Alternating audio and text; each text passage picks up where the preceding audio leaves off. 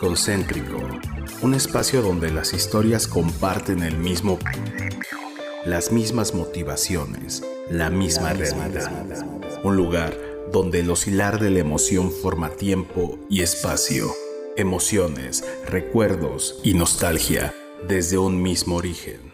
Concéntrico, concéntrico. Hola, pues escuchas, bienvenidos a Concéntrico. Yo soy Enrique y este es un programa donde las historias comparten el mismo principio. El día de hoy quiero dar la bienvenida a una excelente invitada, experta en temas muy disruptivos como la disidencia afectiva. Ella es una mujer que desde hace 10 años crea espacios de convivencia entre mujeres donde pueden desarrollar habilidades y generar proyectos desde un lugar seguro. Demos la bienvenida a Jessica. Hola Jessica. Hola Enrique, muy buenas noches. Encantada de venir a tu programa. No tiene mucho que lo oigo, pero suena muy interesante. Bueno, vamos casi casi empezando, entonces eres de las primeras invitadas del top 10. entonces, pero bueno, bienvenida. Y fíjate que me llamó mucho la atención el tema que, que me comentabas que, que eres experta desde hace ya mucho tiempo. ¿Qué son o qué es la disidencia afectiva? Pues mira, es muy interesante porque de hecho es un tema que está muy de moda. No sé si hayan alguna vez oído, ahorita está mucho en boga en la televisión, en el radio, en Instagram, hablar sobre el poliamor. Eh, pareciera que vivimos en un momento de mucha modernidad, donde se habla mucho sobre las nuevas formas de convivencia y surgen cosas como este término poliamor, que no es el único, hay muchos otros, pero digamos que es el que está más popular. Esa podría ser considerada una disidencia afectiva. La disidencia afectiva consiste principalmente, en primer lugar, y esto ya no está mucho a discusión, en el tema de qué es el amor o de qué va el amor. Eh, la primera cosa con la que nos topamos es que pues el amor no es algo tan simple como las emociones que siente la gente. Bien lo decía Simón de Beauvoir, eh, mientras los hombres están gobernando, las mujeres estamos amando. Entonces, basándonos en esa primera premisa, nos damos cuenta que el amor no es simplemente cosas que sentimos o emociones o sentimientos, siempre implican un poco más. Y como ella lo decía explícitamente, mientras los varones en su propio concepto del amor, que es el amor de los hombres, pues tienen la oportunidad de salir, tener prestigio, trabajar, ganar dinero, etcétera, llegar al poder. Eh, pareciera que el único objetivo de las mujeres es producir amor y amar, ¿no? Y entonces con eso deben de estar satisfechas. Lo podemos percibir muy fácilmente, las mujeres no están completas si no han tenido hijos, si no se han casado, si no tienen una pareja. Pareciera que el amor sustituye todo en las todo mujeres. Todo lo demás, ¿no? Todo lo demás. Su vida, como que están hechas para eso, según las creencias, ¿no? Ajá, exactamente. Justamente es eso. Pareciera que el mundo de las mujeres consiste en producir amor, en recibir amor como pago y nada más. El problema del amor visto desde ese punto de vista, por ejemplo, yo lo podría plantear muy fácil con los maestros, por ejemplo, de ser maestro es algo que se hace por vocación, eso se quiere decir que se hace por amor, y cuando tú haces algo por amor, pues te pagan poquito o de plano no te pagan. No, no. Entonces, este, esa lógica se sigue eh, eh, incansablemente, ustedes lo habrán oído, ¿no? Las enfermeras deben de tener vocación, los doctores deben de tener vocación ¿Qué implica esta vocación? Pues que no se quejen de las condiciones de trabajo o que la paga sea poca, pero como tienes mucha vocación, pues la haces, ¿no? Como el amor al arte. Ajá, exacta, exactamente. No existe esta expresión donde los artistas no cobran, pues porque lo hacen por amor al arte, ¿no? Todo lo que implica amor por alguna razón también implica no tener ganancias o no tener mm, algún pago por cosas que estás haciendo. Eh, si nos vamos un poco más profundo, precisamente viene esto, ¿no? En un matrimonio, una mujer, pues en teoría, ¿verdad? Ya cambiaron las cosas un poco, yo diría que muy poco, pues las mujeres deben de conformarse con, por lavar, planchar, este, este, tener uniformes limpios, criar niños, darlos a luz, todo eso tiene un costo en el mundo real, pero cuando se trata de... Una esposa que lo hace, como que pues, es lo que debe de hacer. Es lo que, debe, es lo que, le corresponde en este trato del amor y además si se le ocurre pedir algo a cambio, pues está exigiendo, ¿no? Así como, ¿cómo vas a pedir dinero por cuidar a tus hijos? Siendo que cuidar niños pues sí, implica un trabajo. Implica un trabajo y en el mundo real tiene un costo. ¿Y qué pasa, por ejemplo, con estas mujeres que a lo mejor pues sobresalen ya sea en el mundo de la ciencia, de los negocios. Hace tiempo, por ejemplo, veía que eh, la Agencia Espacial de, de, los Emiratos Árabes pues logró mandar su sonda al planeta Marte y pues el 100% de sus científicas, porque eran, eran mujeres, pues. Entonces, ¿qué sucede? Si ha habido cambios, o sea, como tú dices, a lo mejor es un cambio pequeño, pero ya junto con todo el mundo. Eh, puede implicar ya un cambio más grande. Eh, te pregunto esto porque también veo muchas mujeres ya en puestos de poder, desde político hasta pues de empresas, ¿no? Ajá, cada, cada vez más lo vemos, justamente porque viene esta onda de la que es la disidencia afectiva la disidencia afectiva no es una sola cosa, no implica un rublo grande de cosas. Justamente era lo que iba, eh, pareciera que todas las cosas o implicaciones que tienen que ver con el amor, pues dejan de lado. No, no puedes cobrar por cuidar a tus hijos, no puedes cobrar por, volvemos a estas cosas por las que sientes vocación. Siguiendo esta lógica, las mujeres siempre han sido mm, pues anuladas de esa forma, ¿no? Se les considera más emocionales y por lo tanto pasaba esto que, lo acabas de mencionar ahorita antes, porque solo había hombres este, astronautas, ¿no? Que lo, había, a pesar de que se decía o había rumores de que las mujeres les superaban en las pruebas de físicas o pues mentales cognitivas, o cognitivas, sí. Este, siempre se prefería a los varones. Mm, yo tengo mm, pues muy claro que es porque sí se nos enseña a amar diferente tanto si eres hombre como si eres mujer. Antes esta diferencia como que no era acertada, no te decían, no, pues es lo mismo, pero la realidad, como lo estamos viendo, si lo vemos con más claridad, es que no es cierto. A las mujeres siempre por amar se les quitaba como un poco de esto de, por ejemplo, la mm, pues el reconocimiento público, pues no ganas dinero cuidando tu casa, ¿no? Esto se notaba, no sé si lo sepan, pero en Grecia antigua no, había divorcios o no se promovía el divorcio porque cuando un hombre se separaba de una mujer, el hombre le tenía que pagar también lo que él había ganado mientras ella le, pues, le servía, ¿no? Vaya. Era como el contrato, ¿no? Que al final de cuentas tenías que... Por eso no se promovió el divorcio, porque tú le tenías que pagar lo que había este, producido esa mujer, aunque pareciera que no. En la actualidad ya se ya se, ve con, ya se ve con mucha más claridad ah, esto, ¿no? O sea, tú en tu casa, por ejemplo, ¿no? Si tú no tal cual eh, tenías que coger, ¿no? Si tú decías que no, aunque ahorita lo puedes ver, los hombres se sienten estafados, ¿no? Así como de, ah, no, pues yo pagué, no sé, la comida, este, yo pagué el taxi y pues entonces ahora te toca dejarte toquetear, no vamos a decir que más te podía tocar, no dejemos ahí. no, no, llegar hasta donde el hombre quisiera precisamente. Pero, ajá, pero exactamente, si tú quieres una relación de igualdad, pues debes de poner la mitad de tu cena. Y, y esa es la gran discusión, creo, porque yo he visto que los hombres dicen eso, o sea, la igualdad, ellas buscan la igualdad, pues entonces también eh, se igualen todo lo demás que yo hago, ¿no? Pero no sé si sea así. La verdad es de que no sé si lo que, lo que eh, las mujeres quieren es precisamente eso o se quiere más bien un equilibrio que a lo mejor tengan en cuenta, por ejemplo, las diferencias de cada, de cada persona, biológicas o, de creencias, y que al final de cuentas se sume para crear algo más grande. No sé si es así. Pues uno, uno pensaría que esa es la lógica, ¿no? Pero volvemos, si tú sales con una persona y esta persona paga el taxi, o mm, acepta la cena o acepta tus tacos. Eh, pareciera que el pago correspondiente a esa atención. Sí, como pues que estás pagando, ¿no? Ajá, eso es como un intercambio. Si tú dices al final de la cena, así ya que no, no sabes qué, yo me voy a mi casa sola los hombres lo dicen, ¿no? Me robó, me estafó, porque tenemos entendido que existe este intercambio y que para que sea justo, pues uno tiene que poner el dinero y pues la otra tiene que poner su cuerpo. Justamente la disidencia afectiva viene de los grupos de personas, tanto hombres como mujeres, que dijeron así como que no me late este tipo de relación y entonces empezaron a inventarse otro tipo de relaciones. La disidencia afectiva se refiere a todo este tipo de configuraciones, pues de parejas o de familias que no son la familia tradicional.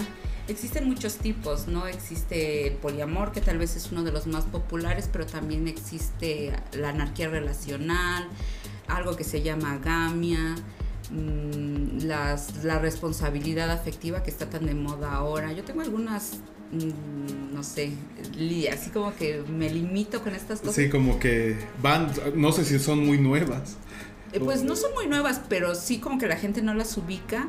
Cuando las oyes parecieran que es una propuesta donde te sales de estas lógicas amorosas y que ya hablamos de donde uno está sometido y el otro este pues manda. Podríamos tener como referencia esta convivencia de Hegel que habla del amo y el esclavo donde precisamente se ilustra un tipo de relaciones donde no es uno encima del otro, sino hay como un intercambio de relaciones de poder en el que sí uno pierde y el otro gana, pero están imbricados, ¿no? O sea, no es uno mandando al otro, hay como un intercambio de poderes ahí donde pues, sí, al final uno gana y el otro evidentemente sale perdiendo. Pero digamos que es como se conforman las relaciones en este momento, ¿no? Que son relaciones, todas las relaciones son. Que es lo clásico, ¿no? Que es lo que siempre ha sido, por decirlo de así. Poder. Ahorita ya como te digo, pues sí ya existe mucho, sobre todo de las mujeres existe el cuestionamiento de, ah, bueno, porque a mí me toca ocupar el lugar del esclavo, ¿no? O sea, porque tengo que ser yo la que renuncie a, no sé, a mi carrera, a mis gustos por mi pareja, ¿no? O sea, ya existe como este cuestionamiento y me parece que de ahí surgen muchas de las disidencias afectivas. Algunas son muy viejas, por ejemplo, está el amor libre, que es muy de los 60, muy de hippies, que es más si lo pones ahí en el internet, en corto te sale, ¿no? Pues el amor libre significa y te da una serie de parámetros. De características. Y eso es el amor libre, ¿no? También si buscas las del poliamor, pues van a tener las propias. Si buscas la anarquía relacional, tienen cada una sus propias formas de estructurarse y de tratar de romper esta, mm, este juego de poder del que ya, bueno, del que te hablaba del amo y el esclavo donde precisamente para que uno sea el amo, pues debe de haber un esclavo, ¿no? Pero el esclavo no lo es solo, tiene que aceptar al otro como, como, amo. Y se, volvemos, esto todo son relaciones de poder, ¿no? Y como diría Foucault, decirle no al sexo no indica que le digas no al poder. Lo único que pasa es que como hombres y mujeres nos crían con necesidades distintas y con, ¿qué podríamos decirle? Talentos diferentes tampoco vivimos el amor de la misma forma. Entonces yo diría que el, paso que sería nodal de inicio para poder iniciar a romper la dicotomía del amor, así del poder, pues es preguntarnos cómo es que lo vivimos o por qué lo vivimos de cierta forma. ¿Qué es lo que creemos? O qué es lo que creemos, porque a veces pareciera que nunca hablamos de esto en casa, de dónde sacamos entonces toda esta inteligencia emocional. ¿Y, quién fue el primero que, o la primera que, entendió esto así? O que dijo, pues está esta estructura pues bien establecida de siempre, pero puede haber algo más, quizás nació así, ¿no? Sí, por eso te hablaba del amor libre, que es muy de los 60 donde, bueno, ¿no? no había compromisos, no había esta onda de casarnos, decíamos libres, no ir a la escuela a los niños, etcétera, que es muy hippie, muy de los 60 pero que ya tenía esta semillita de las mujeres no queriendo ser sometidas o lo que ellas percibían como sometimiento y de varones que no querían someter o que no se querían hacer responsables. Ambas. Digo que tiene lo mismo que los hombres, ¿no? Hay veces en que no quieren o no queremos, hablamos como hombre, pues decir, pues me aviento ese show, ¿no? Más bien es yo no quiero comprometerme. Creo que es muy válido porque muchas mujeres también lo quieren decir así de, bueno, yo, yo quiero, no sé, tener estas citas románticas, pero al final irme a mi casa. Y tan o sea, ya... no, no, no quiero tener hijos, no, no quiero casarme. No quiero ya verte después, inclusive. Entonces es interesante hablar de disidencia afectiva precisamente porque rompe con los roles qué se esperaría de cada uno, tanto de hombres como de mujeres, de sus expectativas o cuáles pudieran ser sus expectativas, porque pareciera que hay una lista de requerimientos a cumplir como la responsabilidad, ¿no? Siempre te mandan a hacerte novio del más responsable, del más trabajador o de la más, este, no sé, la más limpia, de la que va a ser una buena madre. Y a veces no, no es lo que deseamos, no es lo que queremos, pero como bien dices, ¿no? No sabemos de qué otra forma pedirlo o cómo es que se forman estos nuevos vínculos. Sí, y es un, y eh, volvemos, si hay gente que se ha dedicado a pensarlo, volvemos, no existiría la gamia, la anarquía relacional. Cada una tiene sus características. Por ejemplo, el poliamor sería algo así como las personas que tienen más de una relación al mismo tiempo y todas las partes están enteradas.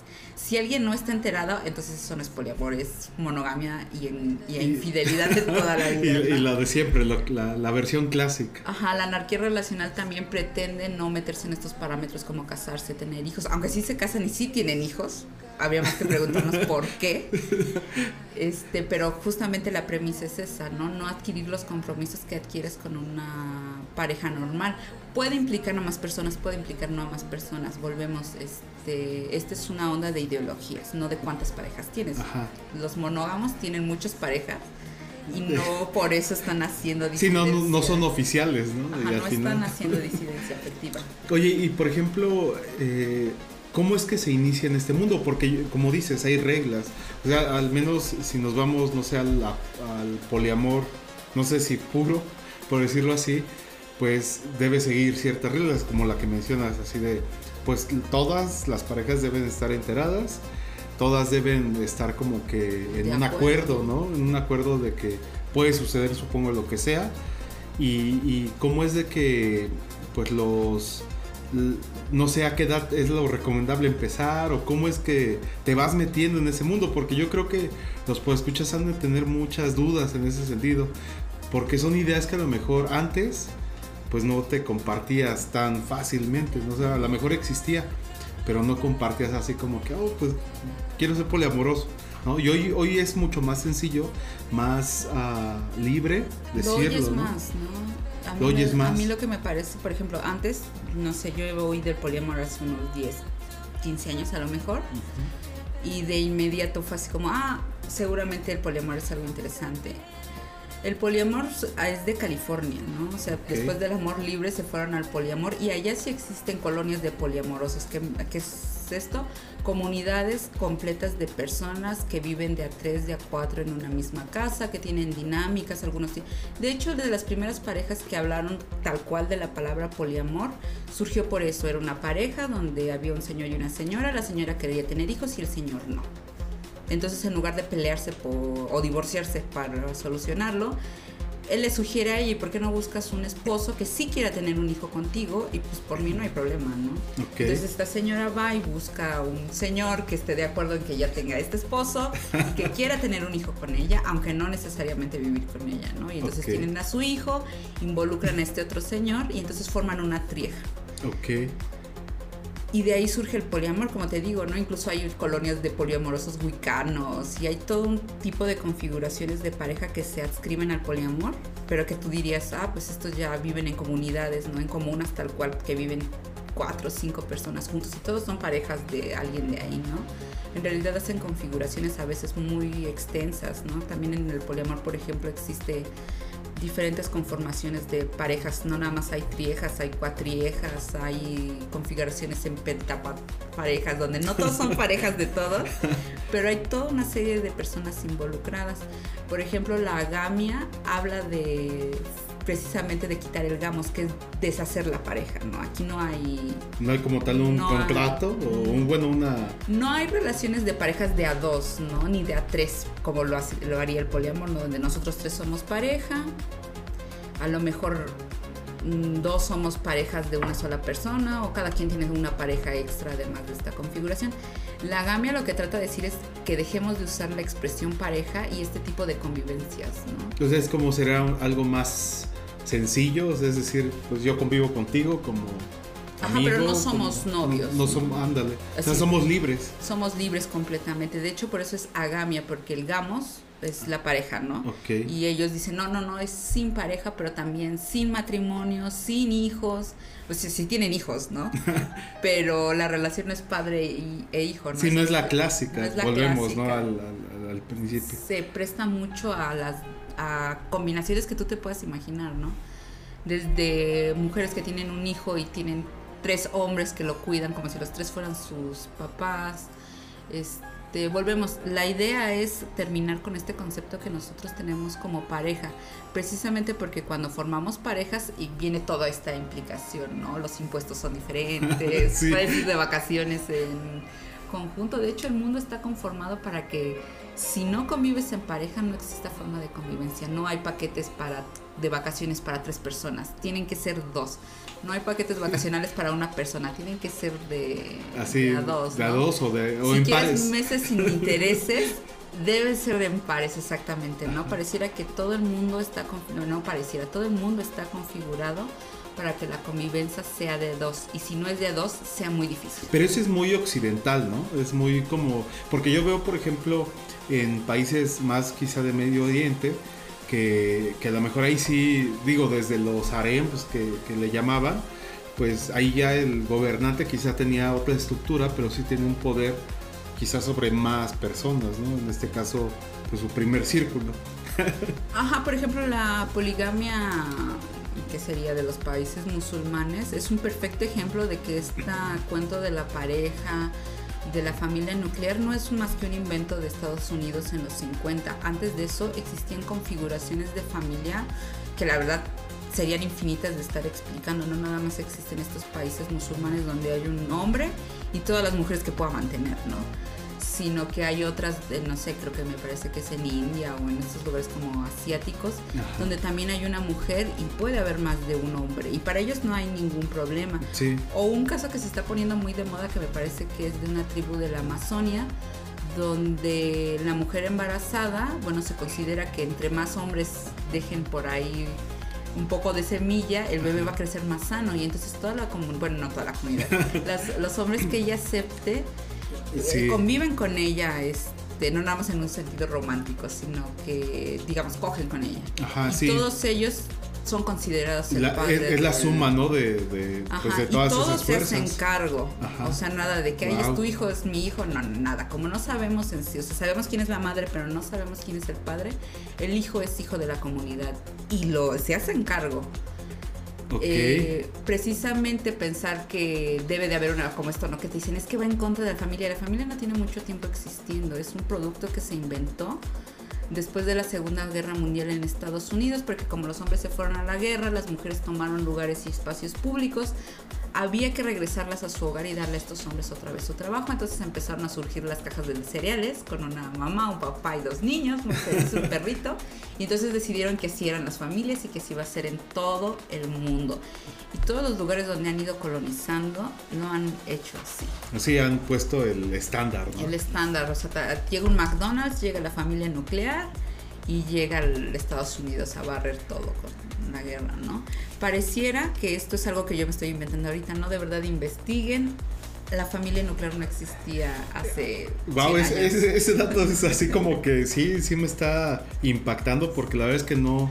Yo pensé que siempre había sido así. Digo, al menos en nuestros países, en nuestra región, a lo mejor no, no con tan poco tiempo. Pero a mí me gustaría saber algo importante que, que creo que, digo, una vez que ya estás en este sistema de la familia nuclear, de que todos son felices, va el papá a trabajar, la mamá se queda y cuida a los hijos, hace la comida, lo atiende. Eh, ¿Qué pasa cuando, si ya estás, te digo, dentro de ese sistema, eh, pues de repente lo cambias? ¿Y qué pasa cuando un niño en, en- en nuestro pues, lado del mundo, pues tiene varios papás?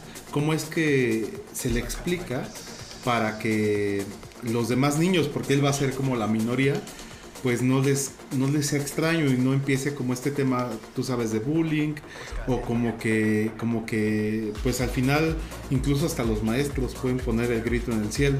Pero eso quiero que me lo cuentes después de el primer corte musical. Vamos a escuchar, pues escuchas, a, a Sara Hebe con esta rola de, que se llama Violeta Perro. Ella pues es una cantante, un, artista de hip hop argentino que ha estado vigente desde el 2007. Entonces esperemos que les guste. Violeta Perro, Sara Hebe y pues vámonos. Ahorita regresamos. Estás escuchando Concéntrico.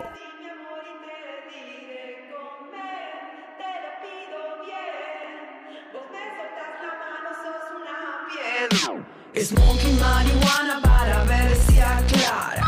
Drinking agua mala para relajar. Pensar con la mirada, estar sin hacer nada. Así, así, oh. Inconducente de palabra. Lo que dice no me sirve y lo que hace habrá cadáver. Tus frases son el hit de este verano del demonio. Resuenan en mi cuerpo agujereado y se meten en mi sueño rebotan y me aplastan, son pesadas. Como camiones de ilusiones viejas, ondas de vidas pasadas. qué pesadas. Maldigo todo como violeta, que en paz descanse, que no me canse y me encuentre yo con una 9 o una 30. Porque haría como violeta,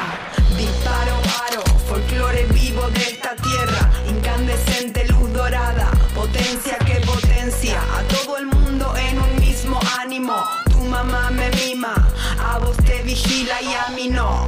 De este pozo salgo corriendo, esta opresión me convirtió en atleta. Corro como el agua, los pensamientos pasan, los voy dejando atrás. No es lo mismo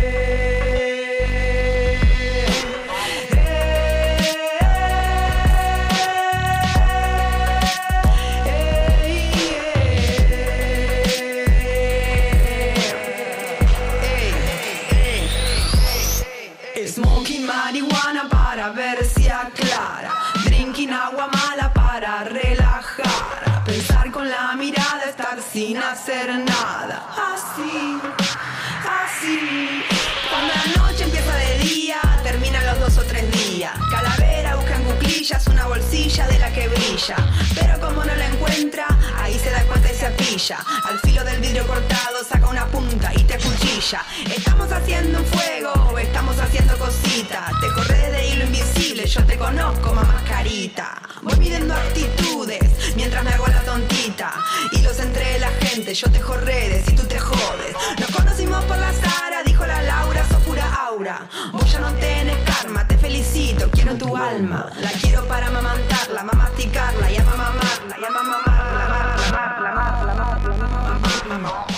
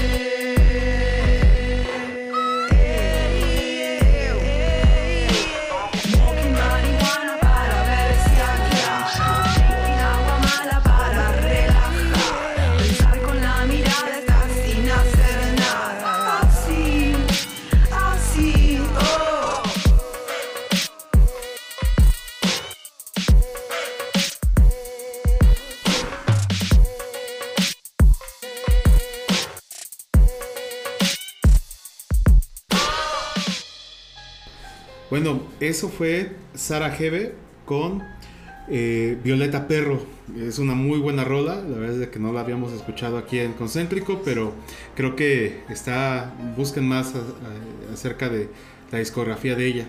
Y bueno, regresando al tema, Jessica, nos habíamos quedado en esta parte de los niños, ¿no? O sea, cómo es que eh, cambian eh, o cómo es de que se les explica o cómo es de que pueden llevar ese proceso de pues tener un nuevo sistema de familia eh, y que no sean pues buleados ¿no? Con- por sus amigos y, o por la comunidad inclusive porque supongo que es un tema fuerte Por su propia familia, ¿no? La familia extendida, que a veces son los abuelos, los tíos, que les cae muy, sí de extraño ¿no? muy de extraño, ¿no? Justamente nadie nunca piensa en los niños, siempre es el grito como de los muy conservadores, diría yo. Mm, Pues sí es interesante ver cómo reaccionan los niños ante estas nuevas configuraciones de familia. En primer lugar, porque los niños son una onda completamente distinta. En mi experiencia, pues todos los niños tienen algún trauma por ahí. Ser una familia diferente, pues podría no ser el mayor de ellos, ¿no? Esto lo digo porque justamente todo el mundo piensa, bueno, ¿cómo se le va a explicar a un niño que su mamá anda con tres fulanos?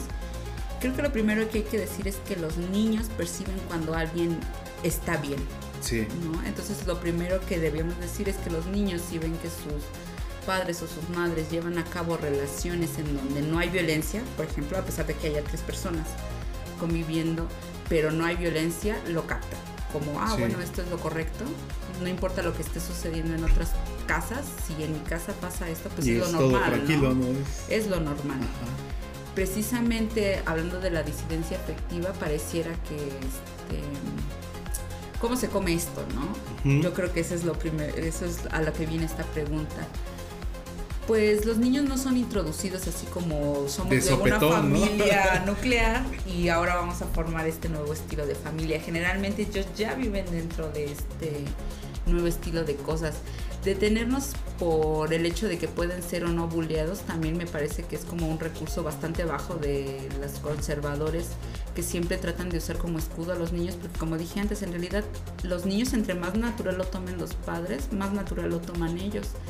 La verdad es que muchos estudios psicológicos lo han dicho, eh, los niños de las familias LGBT, los niños de las familias con un una configuración diferente, siempre muestran ser jóvenes, bueno, ya no siempre son niños, ¿verdad? Se convierten en personas que son pues más abiertas a los desarrollos de otras personas, ¿no? O sea, como que no les queda raro que alguien piense o actúe diferente y justamente eso es lo que queremos, esa es una muy buena... Este, como que es la parte de la diversidad, porque ellos han vivido en una diversidad y entonces están más abiertos como a aceptar algo que sea distinto, ¿no? Que sea distinto y que, no, les afecte. Eh, algo muy importante de saber es que precisamente si nosotros como adultos, bueno, yo no soy madre, pero sí conozco algunas que dicen, bueno, yo le estoy enseñando esto a mi hijo y esto no es malo, entonces no tengo por qué esconderlo. Conozco familias, por ejemplo, que son las que más hay, ¿no? Que son familias LGBT que dicen eso, ¿no? En realidad el problema viene cuando a nuestros hijos los ven muy normales. sí, o sea, ¿cómo es que puede funcionar algo que es tan distinto? Ajá, dice, tú puedes medir cómo está funcionando esto como la respuesta de los más jóvenes, no volvemos, no todos son niños. Porque pues vienen, eh, estos lugares siempre son lugares donde hay menos violencia, ¿no? Justamente como existe el intercambio. No, no todos, o sea, tampoco voy a decir, ay, todos, todos son perfectos. Pero sí existe mayor diversidad y en los lugares donde hay mayor diversidad y mayor tolerancia, pues los jóvenes también crecen un poco más este, alejados de la violencia y de las presiones. Mm, es muy importante mencionar esto porque a veces todo el mundo dice, no, pues no seas este LGBT, ¿no? De la tendencia que quieras. Pues porque los niños van a sufrir. La realidad es que los niños sufren cuando se miente o cuando se les obliga a hacer cosas con las que no están de acuerdo y sí se le esfuerzan, ¿no? En una situación donde las parejas o las relaciones no son las clásicas, pues sí puede haber como que se sacan de onda, pero después cuando ven que esas cosas sí funcionan y que los papás están más tranquilos y que todo es más simple, pues también ellos lo adoptan como una forma de percibir la vida, ¿no? sí, así más sencillo, ¿no? No tan complicado. Ajá, la verdad es que muchos de estos jóvenes y niños yo diría, me remitiría a los estudios que hay de la UNAM, de las universidades de California, etcétera, donde dicen, bueno, estos jóvenes crecen con una mayor capacidad de aceptar a las personas que son diferentes a ellos, o sea, pelean menos, se aferran menos a las ideas y lo aceptan y viven vidas normales y plenas, ¿no? Sí. Pareciera que criar niños diferentes siempre va a implicar como que la persecución o el rechazo. La verdad es que esto ya empieza a pasar cada vez menos. Justamente una forma de combatir la violencia que existe entre los jóvenes, pues es abriéndose a las ideas, ¿no? Volvemos los regímenes políticos que forzan a los niños a pensar de una forma, a vivir roles de género, por ejemplo, ahorita lo estamos viendo mucho, ¿no? No hay necesidad de caer en, en, ciertas radicalidades. Yo sí me abstendría mucho de ellas, no voy a decir cuáles.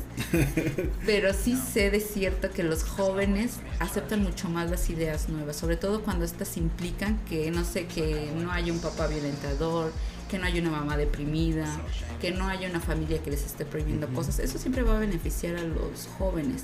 Y por lo que podemos observar los jóvenes que crecen en este tipo de ambientes, pues son jóvenes que pueden adaptarse más a la sociedad, que se desarrollan más en sus estudios, que tienen la capacidad de comprender otras formas de convivencia que no son precisamente las de ellos y que no tienen ningún problema en hacerlo. Entonces yo diría que el consenso general es que beneficia a los jóvenes, pero no por eh, que formen triejas ahora, ¿no? sino por el hecho de que tienen mentes más abiertas, están más receptivos a las diferencias y pues que precisamente no viven hostigados por los roles que deberían de, entre comillas, estar cumpliendo. No pueden renunciar fácilmente a las cosas que no quieren hacer y son más aventurados a llevar a cabo las que sí quieren. Y que al final eso pues abona para que vayan creando quizá más proyectos, más cosas, o sea, que, que, puedan aceptar distintos puntos de vista y que al final genera algún crecimiento. Sí, no, definitivamente crean desarrollos diferentes, ¿no? O sea, son más receptivos a las diferencias sociales, volvemos, si termina la escuela, hay mucha gente a la que le preocupa.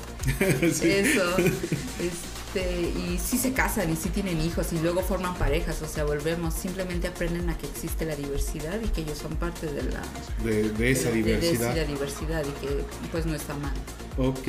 Oye, y por ejemplo, en cuestión de, de los países, no sé, Latinoamérica, ¿tú cómo ves eh, qué avances se tiene, cuáles son los retos que, vamos a tener en los siguientes años eh, con todo esto, porque seguramente, digo, si en, México se está haciendo, si en, Colombia se está haciendo, si en Chile se está haciendo, todas esas como celulitas o todos esos grupos, poco a poco van a ir creciendo, pero ya la suma a nivel pues región creo que puede ser importante incluso como dices en Estados Unidos donde nació todo esto, al sumarse, ¿qué es lo que, es lo que se vislumbra en un futuro? Pues creo que es muy interesante porque en este tiempo que yo he estado tratando este tema ha cambiado mucho. Antes hablar de poliamor, de agamia, la gente te decía así como, ay, te estás inventando estas, cosas, no, no, existen, ¿no? Entonces, por ejemplo, yo que era muy, es como muy lectora, yo decía, claro que sí, en California hay colonias y la gente es wicana.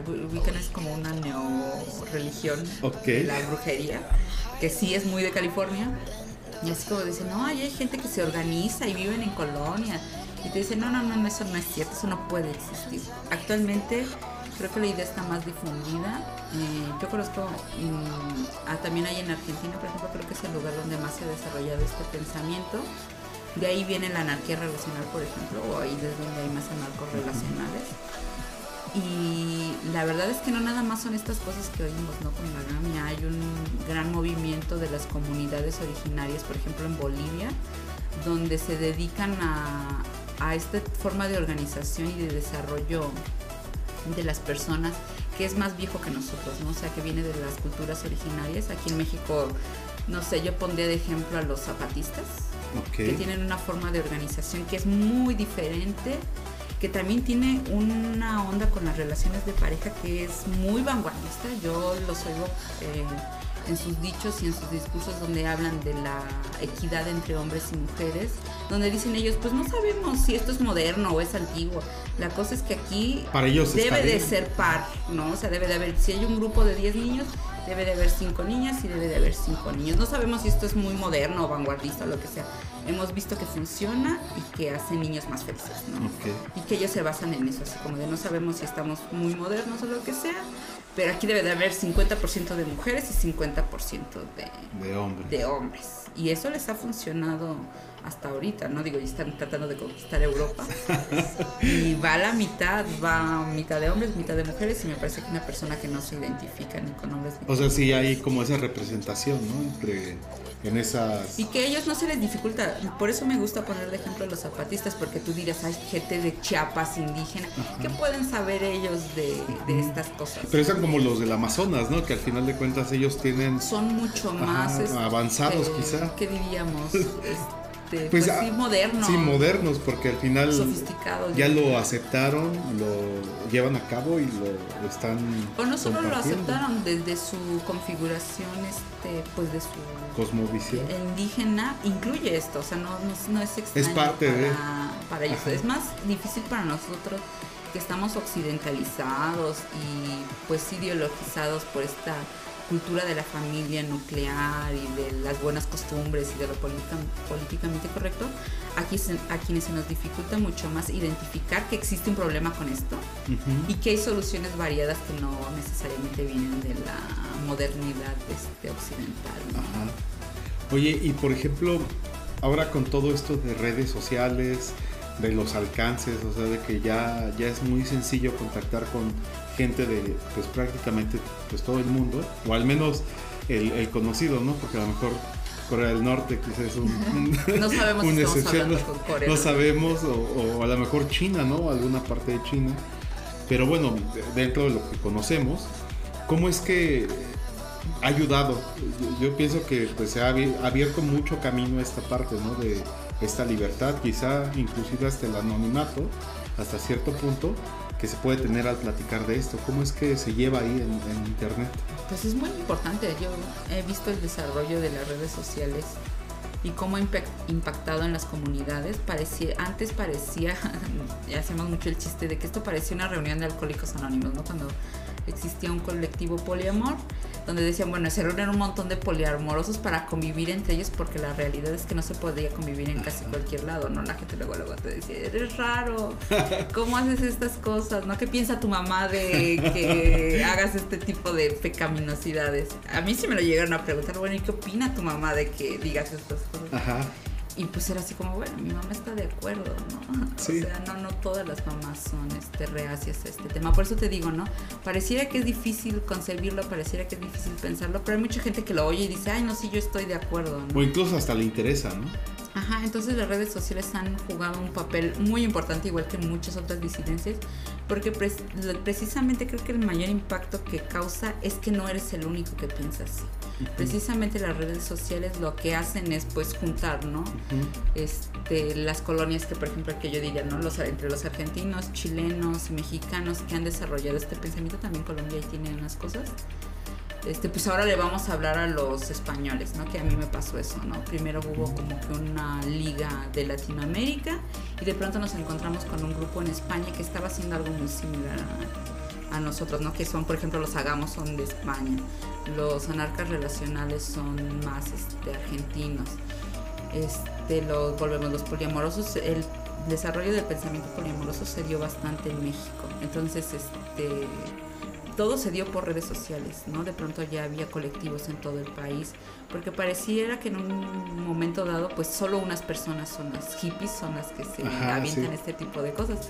La realidad es que hay mucha gente que está inconforme con su sistema de social Ajá. y sí está buscando todo el tiempo así como hacer las cosas diferentes. Entonces sí se nota con las redes sociales, tanto YouTube como Facebook, Twitter a lo mejor, que eran como que ahora hay nuevas, Sí.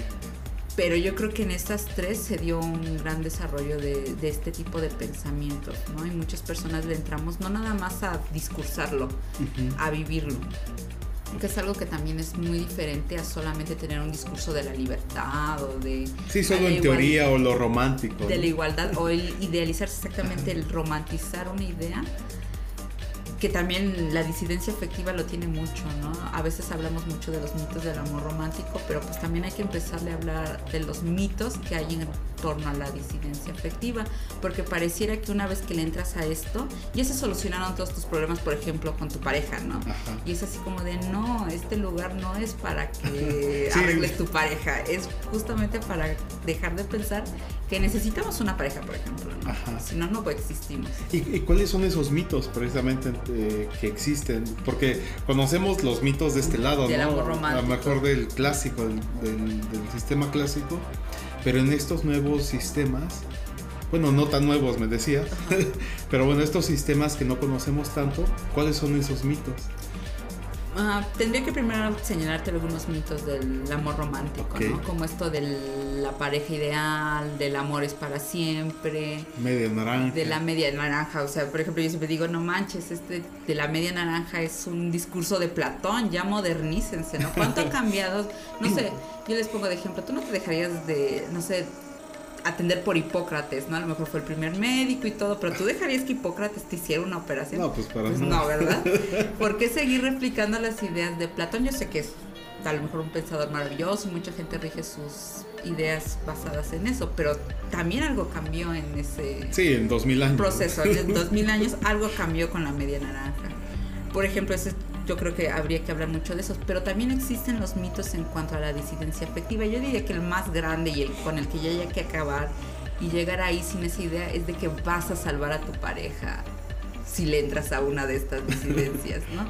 Y yo veo que sí es un problema porque justamente hacemos reuniones y vamos y hablamos de estos temas, ¿no? Y siempre, siempre llega un joven o una jovena diciendo así como que los jóvenes, casi siempre los varones tienen este problema, ¿no? De, pues le acabo de decir a mi novia que yo soy poliamoroso y que tengo otra novia y pues no le gustó y vengo a, a ver, vengo a este grupo a que me ayuden a cómo convencerla de que le entre, ¿no? Dice así como de, no amigo, como que estás muy mal en todo lo que, lo que hiciste. No has entendido todavía. Y eso además no va a solucionar tus problemas de pareja. O sea, además de que no estuvo tan chido todo lo que hiciste, por ejemplo, esto de ocultar una de tus parejas, a pesar de que tú ya eras entre muchos comillas poliamoroso, Sí. el que se lo digas a tu novia dos años después de que ya estuviste con ella, Pues sí, no. no, no hay sal- no hay salvavidas ahí, ¿no? Porque al final es, eh, supongo que es un- una parte de, eh, pues como dices, consensuado. O sea, empiezas diciendo eso, oye, tengo esto si ya lo eres. Oye, quiero hacer esto. Ajá, o llegan muchas mujeres, por ejemplo, el mayor problema con las morras es que llegan y dicen, bueno, yo no le quiero entrar a esto, pero pues si no, él me va a dejar, no, o se va a acabar esta relación. Al final la relación sí se acaba, pero ya las mujeres ya tienen un pensamiento distinto, así como de, bueno, esto se tenía que acabar porque no iba a ningún A ningún lado lado. y tuve que llegar aquí para poder aceptarlo. De verdad pasa mucho, o sea, llegan los jóvenes, este, por- te digo, no sobre todo varones, a decir, bueno, es que yo ya llevo una relación poliamorosa, pero no le había informado a mis novias y ahora que lo hice, Pues se me pues vino todo se abajo. me vino, ¿cómo lo arreglo? Y las morras llegan con este pensamiento de, bueno, es que mi relación se va a acabar porque mi novio quiere salir con otras personas, pero yo no quiero que se acabe la relación, entonces estoy dispuesta a experimentar con el poliamor. Entonces también es así como, no amiga, eso no va a sol- ni va a solucionar tu problema de pareja, Ni te va a hacer algo bueno, ¿no? Ajá, no vas a obtener nada bueno de ahí. Es muy difícil que la gente entienda esto de pues que finalmente pese a que somos personas que nos dedicamos a pensar eso, pues tampoco somos terapeutas, ¿no? Sí, no. pues, Y además hay cosas que son así como insalvables y la gente tiene que comprenderlo. sí, o sea, estés ahí o estés en el modelo clásico. Clásico, esto no va a jalar. El, el problema eres tú. Date Ajá. cuenta, amiga. No, Ajá, date no, cuenta, sí, amiga. amigos. Sí, no, sí, hay que decirlo. Entonces yo creo que el primer gran mito de la disidencia afectiva es que va a salvar las relaciones o que te va a salvar de estar solo. O sea, no, no hace eso, ¿no? Sí. Creo que ese es el más grande que tenemos que aceptar. A veces nos cuesta muchísimo verlo siquiera, Sí. más como de, bueno, no, esto no, no tiene solución. Creo que otro gran mito de la disidencia afectiva es precisamente eso de que acaba con la infidelidad, ¿no? Cuando la infidelidad tiene más bien una onda de falta de lealtad, ¿no? Tanto de hombres como de Sí. mujeres. Ahí no me voy a poner a defender si son los hombres los más infieles son las mujeres las más infieles. Como no me voy a meter en eso, lo único que puedo decir es que no va a acabar con ese problema. Si una persona está acostumbrada a engañar, así tú le digas, no, cada quien puede tener su pareja y no me tienes que pedir permiso, ¿no? aún así engañan. Sí, te va a engañar de cualquier forma. ¿no? Pues entonces una persona que engaña va a engañar siempre que pueda. Porque no es de pareja el engaño, sino más bien ya es de valores. Exactamente. O, de cómo lo ves la vida, ¿no? Entonces ese es otro mito de la este, disidencia afectiva, ¿no? Que de pronto la gente no te va a engañar, no, la gente que engaña engaña y no hay forma casi como de solucionarlo excepto dejar de creerles. Sí. Otro mito de la disidencia afectiva podría ser pues que todos son feministas, ¿no? Ok. O sea, no, hay Tampoco. algunas disidentes afectivas que también son feministas, pero definitivamente estas corrientes casi ninguna tiene que ver o no tiene como origen el feminismo.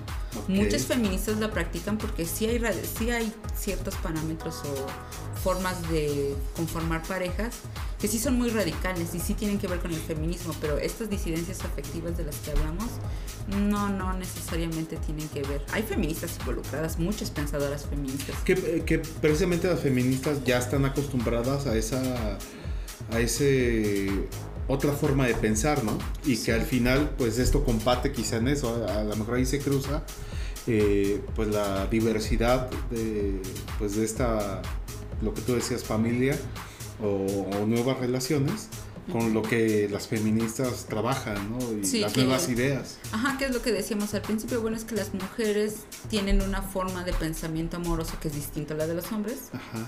Yo casi no me meto a la de los hombres porque de verdad, además de que no soy hombre, pues no convivo mucho con hombres.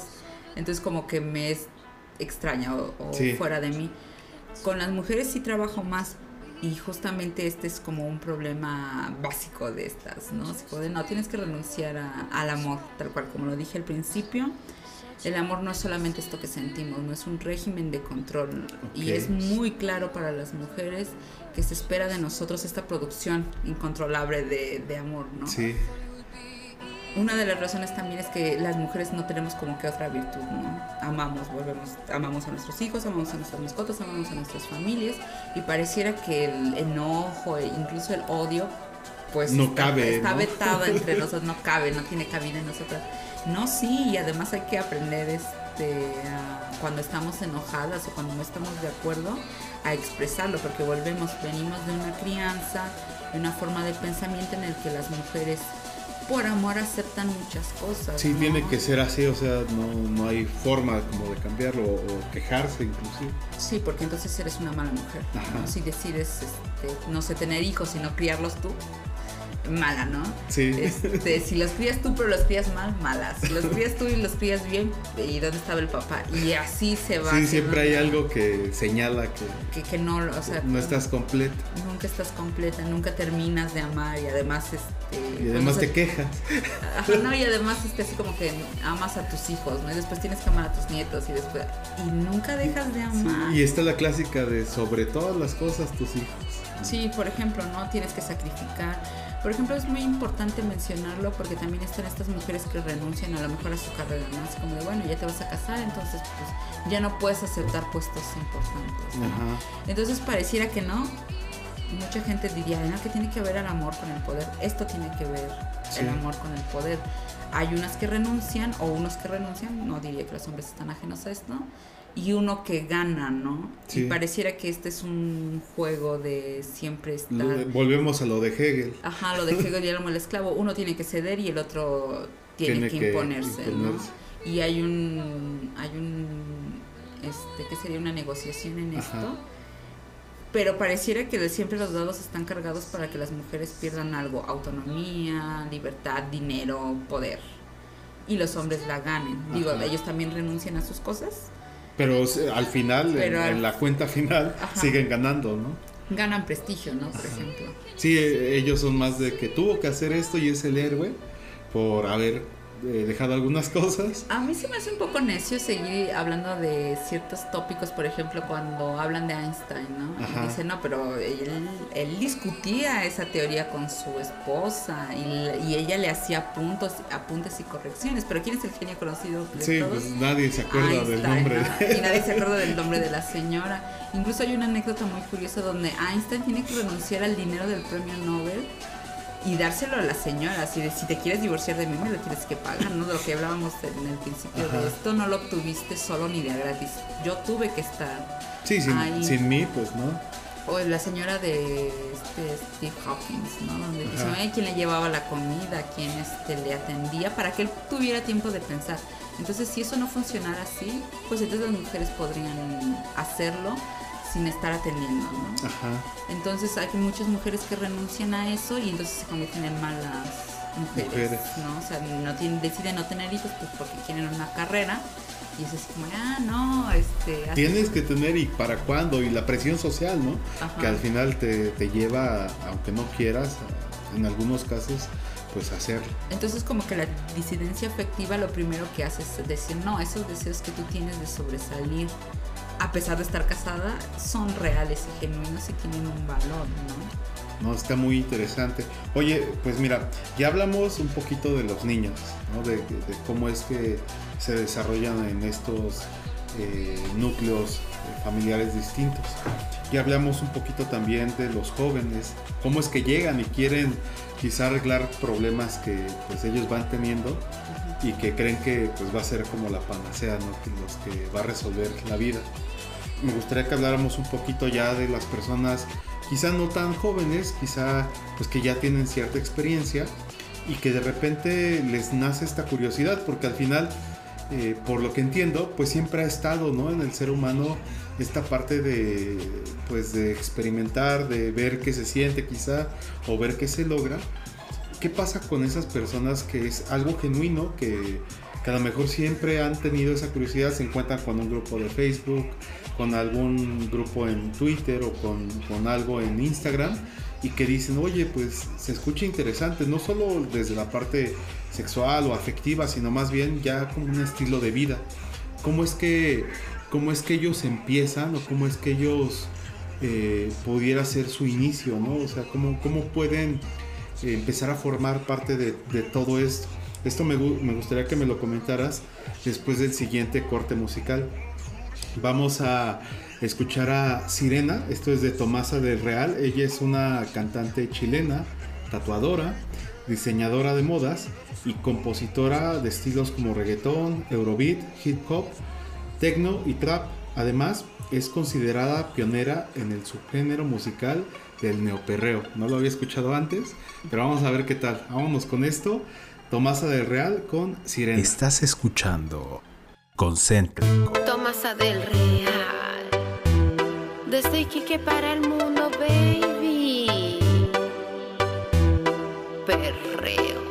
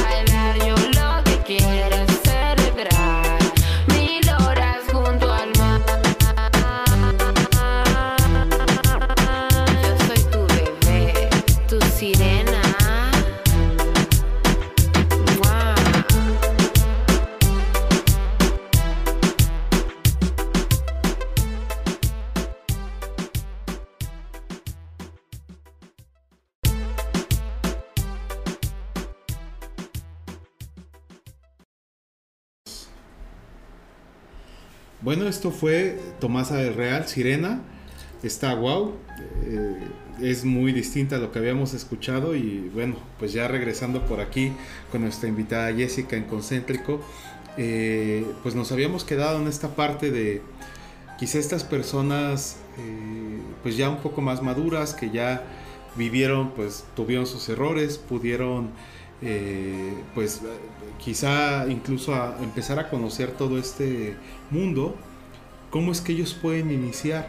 Quizá muy, a lo mejor, eh, no sé si hay ciertos prerequisitos, no sé si llamarle así, pero que al final eh, pues lo puedan hacer bien, ¿no? Desde la parte informada, porque generalmente pues a veces nos aventamos, como decían por ahí, como el borras, y dices, no, pues esto fue lo primero que vi en Facebook y pues le doy desde aquí, sino más bien cómo hacerlo un poco más, este, pues, pues pensado, planeado o, con ciertas características que a lo mejor pues hay que aprender o incluso desarrollar.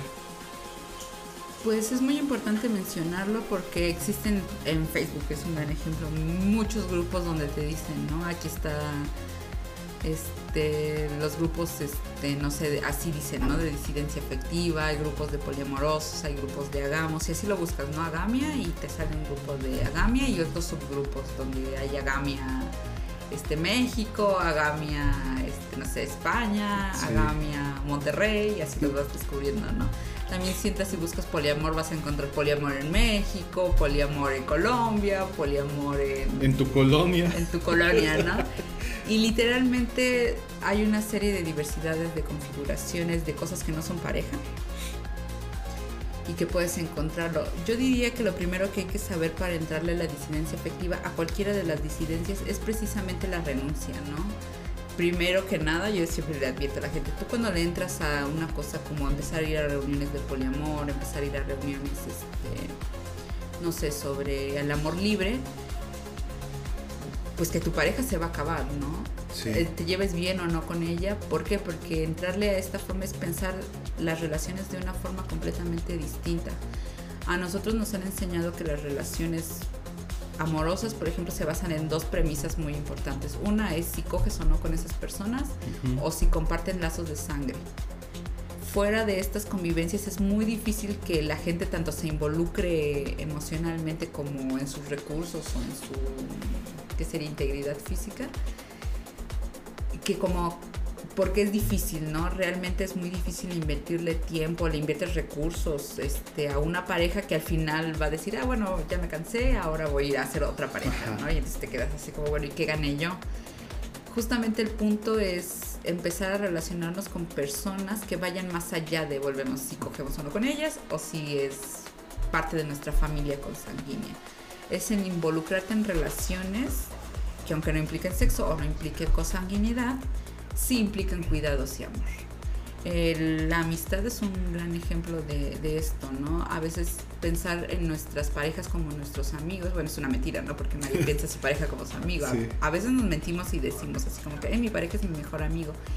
Y después, al menos yo pienso, ¿no? Bueno, no lo sé, a tu mejor amigo tú no le pides, este, por ejemplo, que no salga con nuevos amigos sin avisarte primero, ¿no? Sí, exacto. No, no, no te sientes celoso, de- o a veces sí, ¿no? Pero eh, reconocemos que eso no está bien, ¿no? Que tus amigos empiecen a, no sé, cambiaron de escuela y ahora tu amigo tiene nuevas amistades en su nueva escuela y tú tienes nuevas amistades en tu escuela, ¿no? Sería muy mal visto que tú le dijeras de pronto a tu amigo, ay, no sabes que no me gustó este nuevo amigo que tienes y lo dejas. La gente te diría, esto no está chido. ¿Por qué creemos que sí nuestra pareja sí tiene ese deber, ¿no? De, de presentarnos a las nuevas personas? O, pedir permisos. O, O no solo pedir permisos, si no te gusta, entonces la dejas, ¿no? O sea, no puede ser tu, tu amiga. Una amiga siempre ponía de ejemplo, ¿no? Si tú no puedes decir, si una persona que es tu pareja se tatúa lo que sea que se tatúe, tú no puedes decidir sobre su tatuaje, ¿no? No puedes decirle si tatúate, no tatúate, tatúate esto o no te tatúes esto. ¿Por qué creemos que con las personas que amamos sí podemos este, darnos ese, sí, ese lujo. ese lujo, ¿no? De decirle, sabes que tú no hablas. Y sí lo hacemos, o sea, volvemos, esto no es así como una... um, Que es parte de todo este sistema, ¿no? Que traemos. o sea, Esto no es de la imaginación mía, es muy fácil que tú oigas que un señor le dijo a su esposa, no, no te puedes cortar el cabello de esa forma, ¿por qué? Porque a mí no me gusta. Y esa es una razón, pareciera que es Sí. una razón suficiente, no comprendemos a las personas en su completa libertad, ¿no? Así como de en él, yo me rapo si quiero y ni siquiera tengo que preguntarte si Yo nada más voy. Yo voy y le digo al estilista y el estilista no me pregunta, bueno, ¿y qué piensa tu marido de esto? no? El problema está en que hay muchas situaciones en las que se actúa así. Afortunadamente ya no es una legislación. Antes sí existía, si una mujer quería operarse para ya no tener más hijos, el esposo tenía que firmar La el autorización. permiso, o sea, le tenían que informar y él decidía sobre tu cuerpo. O sea, no era algo que tú pudieras decidir. No hay muchas empoderaciones de las mujeres hacia los hombres. Me gustaría que me dijera una, no las conozco. Pero sí conozco mucho de los, cómo los hombres ejercen poder sobre las mujeres que consideran suyas, ¿no? Sí. Por ejemplo, los hijos le pueden prohibir a su mamá no tener novio, ¿no? Más bien se sienten con esa capacidad así de, no, bueno, sí estás divorciada de mi papá y mi papá ya se casó de nuevo, pero tú no puedes tener. Pero eso es este, algo social o es algo, digo, no lo había escuchado, pero es algo social o algo que todavía se tiene. Es algo social y que todavía se practica, ¿no? Incluso no se ve raro, por eso yo te decía. Bueno, si un esposo le dice a su esposa que no se corte el cabello de cierta forma o que no use cierta ropa, o incluso los novios no pueden decirle, ay, ¿sabes que con esa falda no, no sales? ¿no? O con esa blusa no sales, vas y te cambias. Y las morras van y se cambian. Sí, Y cuando tú le dices a tu mamá, es que no me late, no, sí, hazle caso. sí, así como que estaba más bien destapada, ¿no? Ajá, así como de, no, no, no, sí, si él te sugiere eso, pues hazle caso, no es tu novio y te quiere y te cuida y por eso te lo dice. Por, por algo te lo Por dice. algo te lo está diciendo. Entonces sí, para entrarle a la disidencia efectiva hay que aprender que primero hay que renunciar a todo eso, tanto si eres mujer a obedecer o a imponer, como si eres varón también a obedecer o a imponer, ¿no? Creo que eso es algo que debemos de llevar bien consciente. Segundo, hay que sí ver quién te dice estas cosas, ¿no? Porque a veces es un como un discurso muy bonito el de decir, ah, no, pues todos somos libres y los amigos y eso, ¿no? Y Y, final- y volvemos que te venden como que es la solución a, a la vida. ¿no? a la vida, ¿no? Y al final llegas a este grupo y resulta ser secta. sí, ¿no? Donde todos Sí. cogemos con el líder y no podemos coger con nadie más. Entonces caemos exactamente en la misma O peor. O peor, exactamente. Creo que una buena señal para saber que ese no es el grupo es donde intentan manejar tu personalidad o tu... Volvemos a estas cosas que se cobran, como la sexualidad, o el tener o no hijos, o el servir o no a alguien, atenderlo, ¿no? Llevarle o no traerle la comida. ¿Y por qué lo hacemos? Es una buena señal de que te dicen que esto está repitiendo los mismos parámetros de la ideología amorosa de toda la vida, ¿no? Que con otro sabor, pero. Ajá, que pretende ser de otra forma, pero que en realidad ponen de manifiesto dos cosas. Uno, las mujeres están a la, deben de estar a la disposición de los hombres y los hombres pueden disponer de las mujeres como les plazca. Bueno, al menos los alfa. Sí. Este, los beta pues se Sí, tienen que cuidar de los, de los Tienen que hombres. lucharle más. Ajá, tienen que eh, luchar. Creo que actualmente está muy de moda, ¿no? Y sí uso la palabra moda porque si más yo quisiera que fuera así como en una onda muy intelectual o de mujeres huyendo del patriarcado, en realidad es Willow Smith diciendo que es poliamorosa y todos buscando que es poliamor en internet, ¿no? Entonces creo que sí está muy de moda, pero creo que también por la misma moda se puede prestar a que las y los jóvenes entren en estos grupos donde vuelven a la misma situación. Alguien copta su sexualidad o su libertad y lo maneja a su, A su modo. a su modo o a su favor. No es imaginación mía, apenas ahorita acaban de descubrir una secta religiosa sexual donde todos los hijos de los políticos estaban involucrados y que de eso no se habla, ¿no? Y nadie habla. Y sí. nadie habla, o sea, está- es un tema vetado. Sí. A pesar de que fue muy peligroso porque volvemos, querían poner un presidente con esa ideología. De eso estamos hablando. ¿no? Sí, a ese tamaño. De ese tamaño estamos hablando. Entonces sí hay que, cuando entremos a estos grupos o cuando hablamos de disidencia afectiva, sí tenemos que hacerlo con la mente muy abierta y receptiva porque número uno se puede prestar para estas situaciones donde somos controladas y una vez más prostituidas por hombres. También pasa con algunos varones por otros hombres y algunos Sí, al final los hombres son los que hacen con hombres y con mujeres. Ajá, y esto no es así porque yo tenga algo en contra de los hombres, es la realidad, tú puedes leerlo en el periódico Sí. y ahí está. Los hombres se organizan para controlar la vida, sobre todo sexual, de las mujeres y de otros hombres también. Este, muchas mujeres se prestan para ayudarlos. Ahí tenemos el caso de Trevi Andrade, donde Sí, pues una mujer fue la que... Ajá, una mujer es la instigadora, ¿no? La que Sí. le llevaba las, este, las presas más fáciles de fulano. Entonces, sí hay que ir con la mente bien, como diría, bien abierta. bien Pues abierta preparada. pero con cuidado, ¿no? Pero Para no caer en esta parte como de los abusos o, o peor aún las sectas. Las sectas, exactamente. Se puede prestar porque como hay poca información, realmente la gente que se dedica a pensarlo, ya no digamos que a replicar la información, sino a pensar y a crear información nueva, pues muchas veces se presta que otras personas interpreten lo que están diciendo y te la volteen. ¿no? Sí. Entonces yo le diría, como bien te dije hace rato, muchos jóvenes se acercan a los grupos a decir, bueno, es que ya estoy en esta situación, ¿cómo la soluciono? hay que ir preparados para eso, no, no todos tienen la solución. Volvemos, hay muchos mitos alrededor de lo que es la disidencia efectiva. Pareciera que es muy fácil formar una trieja, una patrieja, o irte a vivir con tus dos novias o tus dos novios, ¿no? Pareciera que es algo inocuo, o sea que no va a pasar nada. La realidad es que la gente es muy prejuiciosa y no sé, pueden desde despedirte de tu trabajo, como prohibirte la entrada a tus niños a la, A la escuela. a la escuela. Es muy, muy, este, pues que sería terrible lo que a veces algunas personas llegan a hacer cuando te identifican como que eres una persona no normal, entre comillas. Sí, o, sea, o di- distinto, ¿no? Distinta, O la minoría. Exactamente. Entonces ahorita, pues sí, sí corres y ves en Google y, o en Facebook, en Facebook. Sí. Este, ¿Qué es la disidencia afectiva? ¿Dónde están los agamos? Este, de, de agamia. Sí. Hay este, anarcos afectivos, ¿no? Y de pronto se presta mucho para que las y los jóvenes, que son más jóvenes, Ajá. pues sean cooptados por gente adulta que sí sabe a qué le entra y que se dedica a traficar con este tipo de... Sí, y te venden un discurso que al final acaba en lo peor. que en, lo, que en la realidad o en los hechos pues es una forma de controlar la vida y la sexualidad de los jóvenes. Entonces sí hay que tener como que mucho cuidado en qué le entramos y por qué le entramos. Y segundo, sí hay una gran renuncia al sistema, conocemos ahora de amor romántico, que volvemos. Pareciera que es descabellado decir que es un sistema, que es un sistema además creado para controlar a los cuerpos, sobre todo los cuerpos de las mujeres. Y suena muy así como, ah, es una feminazi. No, la realidad es que quien controla la vida o la sexualidad de las mujeres, pues es quien gana. Por eso el gobierno la quiere controlar, ¿no? Así como de tantos niños nacen, tantos niños no nacen. Ajá. No, nacen todos. ¿Para qué? Pues para que, bueno, eso ayuda a mantener en la pobreza a las mujeres. Entonces sí hay que tener mucho cuidado sobre cómo se desarrolla este tipo de pensamientos, que las jóvenes no, no caigan una vez más en creer que van a ser liberadas Sí. o ser libres y vuelven a meterse a un, a un hoyo, ¿no? Pero ahora diferente. Por eso también hablaba de la, del mito de la disidencia, porque también pareciera que es un lugar al que tenemos que ir o al que todos debíamos de acceder. La realidad es que no, hay que hacer lo que sentimos y aprender a reconocerlo, ¿no? Así como de, ah, me, me late tener un novio nada más y eso está bien para mí. Ajá.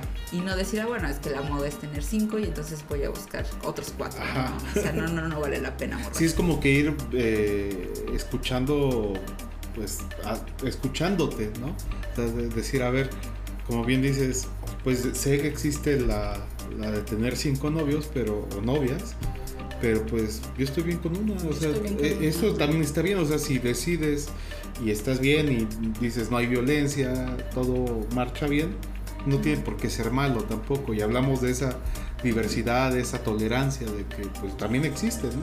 Sí, porque volvemos, la monogamia no es salir con, o sea, sí sales con una sola persona, pero Hay como ese pacto de exclusividad. de exclusividad, ¿no? Pero no, la monogamia también implica que cuando tu novio o novia te engañe, en lugar de simplemente dejarlo, porque a lo mejor no te late eso, pues le des otra oportunidad y otra oportunidad y así infinitamente, ¿no? Y luego te casas y sigues dando oportunidades. Y entonces te dicen, no, con los hijos va a madurar y sigues dando oportunidades y nunca puedes renunciar a eso. La monogamia no es en efecto salir con una sola persona o la persona que llevaste a tu casa que conocer a tu mamá, sino estar sometida a una serie de reglas o no tener ciertos derechos, ¿no? Eso Sí, es o sea, como que los dos pierden. Ajá, exactamente. O sea, tienes que renunciar a, así las mujeres, a, a lo mejor a ver más amigos, los hombres igual a veces. O renunciar a tu libertad, por ejemplo. Sí, o sea, ya no puedes salir con alguien más, o sea, ya quiero salir con mis amigos y ¿por qué? Ajá, ya Sí. no puedes, ¿no? Ajá, ya sea. tienes una pareja que debe ser tu mejor amiga, Con la que tu sales compañera, tu este amante, tu esposa, Tu la madre de todo. tus hijos, este, la dueña de tus quincenas, etcétera. No, Sí, no sí. puedes relacionarte con otra. Y lo mismo para las mujeres y a veces, como dices, es peor, porque ahí sí ya entramos en, el, en ese sistema de amo-esclavo. Que, Sí, de hecho lo puedes ver muy poco, ¿no? Apenas se reformó hace muy poco tiempo, yo diría, para lo que reformó. El hecho de que dentro del matrimonio tú no estás obligada a coger con esa persona si no quieres, ¿no? Ajá. Cuando antes se consideraba que era una obligación. Sí, digo. Y tú habías firmado un papel donde afirmaba que no importaba qué pasara, tú ibas a coger con esa... Wow, y era el, persona. el contrato de matrimonio. Y era el contrato del matrimonio y venía ahí. Ahora ya no. Ahora si un esposo fuerza a una esposa a tener relaciones sexuales, es una violación. Sí. Puedes denunciarlo y hay un y es punitivo, ¿no? O sea, te puede pasar algo si lo haces. Antes no pasaba así y mucha gente dice, ay, ¿a poco no? Pues sí, antes no, como mujer no podías decir que no. Los hombres tampoco podían decir que no a muchas cosas, ¿no? Ajá. Ahora ya cambió la situación. Sí Y eso es un decir avance, no. eso es un avance con respecto al país eh, y, y cómo, cómo estos avances van impactando, porque a lo mejor tú dices, bueno, eso es en el matrimonio y uno lo ve como que para adentro, ¿no? O sea, como que, bueno, ya se avanzó con el tema a lo mejor de las mujeres, que ya no son eh, obligadas a hacer ciertas cosas, los hombres igual, pero cómo impacta eso pues a la sociedad, en este caso mexicana. ¿Cómo es que ese pequeño cambio, ese ajuste, bueno, Lo tan pequeño, radicalmente. Por ejemplo, esto de que antes no podías ir a un hotel si no estabas casado. Y dices, "Bueno, sí, estoy casado, ¿para qué busco un hotel? no?". Pero era verdad, te pedían un certificado de matrimonio y no podías ir a un hotel a coger. no manches. Porque te pedían un... Este, Sí, tenías que algo. estar casado, Ajá, porque sí. si no era inmoral. Y dices, "Bueno, entonces, ¿para qué hay un hotel completo? si todos tienen que estar casados. Yo sí me preguntaría eso. Sí, veces. era muy incongruente, ¿no? Y entonces, todo este cambio, ¿cómo es que impacta en el presente y hacia el futuro? O sea, ¿qué, es, lo que, qué es lo que cambia hacia adelante esto? Pues creo que cambia radicalmente toda la situación, o sea, deja fuera, fuera todo lo que conocemos antes como lo que era para la pareja, el amor, la familia. O sea, sí es como la semilla, ¿no? Que- Sí, sí lo cambia radicalmente. Eh, por ejemplo, antes que no te pudieras divorciar, a lo mejor a nosotros nos parece así como de, "Meh, ¿qué diferencia puede haber entre que te- a la gente ni se casa, ¿no? Pero no, o sea, si una persona, una mujer se casaba con un fulano y el fulano de pronto, no sé, quería tener otra esposa y otro- Literalmente por eso las mataban, porque no había otra forma de salir de ahí más que siendo viudo. Entonces decían, pues, ¿para cuándo? No? Sí, Volvemos, pues. por eso el rico octavo inventó el divorcio, ¿no? Porque no podía estar guillotinando todas A todas. Después entonces les empezó a poner trabas a cada una, ¿no? Eso se hacía porque no, se, no te podías divorciar, volvemos a lo de los hoteles, no te rentaban una habitación si no estabas Y era el de hasta la muerte, hasta que la muerte nos separe, ¿no? Y ahí estaba el, Que como dice, ¿no? A lo mejor para el- antes, en los 1800, 1700, donde pues, vivías 30 años, hasta que la muerte nos separe, era algo muy pasable, ¿no? Sí. Ahora que vivimos 60, 70 años, para sí, ya. toda la vida es como mucho tiempo, ¿no? Que, ya no quiero estar aquí toda la vida. Y a lo Sí. mejor, mm, a lo mejor también te quieres ir, no porque tengas otras 20 parejas, sino porque ya no quieres estar ahí, algo cambió, ya Sí. no quieres estar ahí. Antes no se podía, no podías renunciar a eso. O sea, era, ya te casaste, Ya ya, fuiste. ya fuiste para toda la vida. Ahora sí existe la renuncia, tan existe la renuncia que tenemos a los disidentes afectivos, ¿no? Que se van, se mudan, se juntan, se separan, sí están en, en una experimentación constante. constante. Y esto, por ejemplo, que hace rato mencionabas de las eh, afinidades afectivas, como el claro ejemplo la amistad, ¿cómo es que esto se cruza con todo esto que estamos platicando? Es decir, ¿cómo es de que eh, se, no sé, una, una relación de amistad, hombre-hombre, mujer-mujer o hombre-mujer, este, puede después eh, traspolarse a pues a esta parte no de, de que pues ya no es el término pareja Ajá, sino ya ya es simplemente que te importa y, y es eso o sea es amor puro no sé si sea así Fíjate que este, este concepto específico de la afinidad amorosa o la afinidad afectiva, mm, yo lo desarrollé a partir de haberme involucrado en estos grupos, ¿no? O sea, y conocí gente poliamorosa, conocí gente en alta afectiva, conocí a gente de muchos tipos, ¿no? Y que cada uno pues como que llevaba esta filosofía de vida, muchas filosofías de vida además, ¿no? Por ejemplo, conozco gente vegana. Esta idea surgió de como que la mezcla de todos ellos, ¿no? Porque la constante o la problemática que yo veía y que sigo viendo ahora, a pesar de que sean poliamorosos, etcétera, es que seguimos categorizando a las gentes en dos, este, como en dos grandes categorías, ¿no? Las personas que son mi familia, que tienen algún tipo de consanguinidad, tu mamá, tu papá, tus primos, etcétera, y las personas con las que cogemos. A veces es un poco difícil decirlo porque dicen, no, no, yo no divido a la gente así. No, por supuesto que sí. Cuando tú hablas de las personas más importantes en tu vida, tienen estas dos características. O son personas con las que llevas relaciones amorosas afectivas, que son como relaciones sexoafectivas más que amorosas afectivas. son sexoafectivas y no hay de otras, ¿no? Entonces como que hay que señalarles, no, hay relaciones afectivas y hay sexo relaciones, ¿no? No todo el amor conlleva sexo ni todo el sexo conlleva amor y hay que aceptarlo, o sea, sí hay que Sí. planteárselo y tenerlo bien claro, que bien sí pueden conjuntarse en una sola persona, pero también no.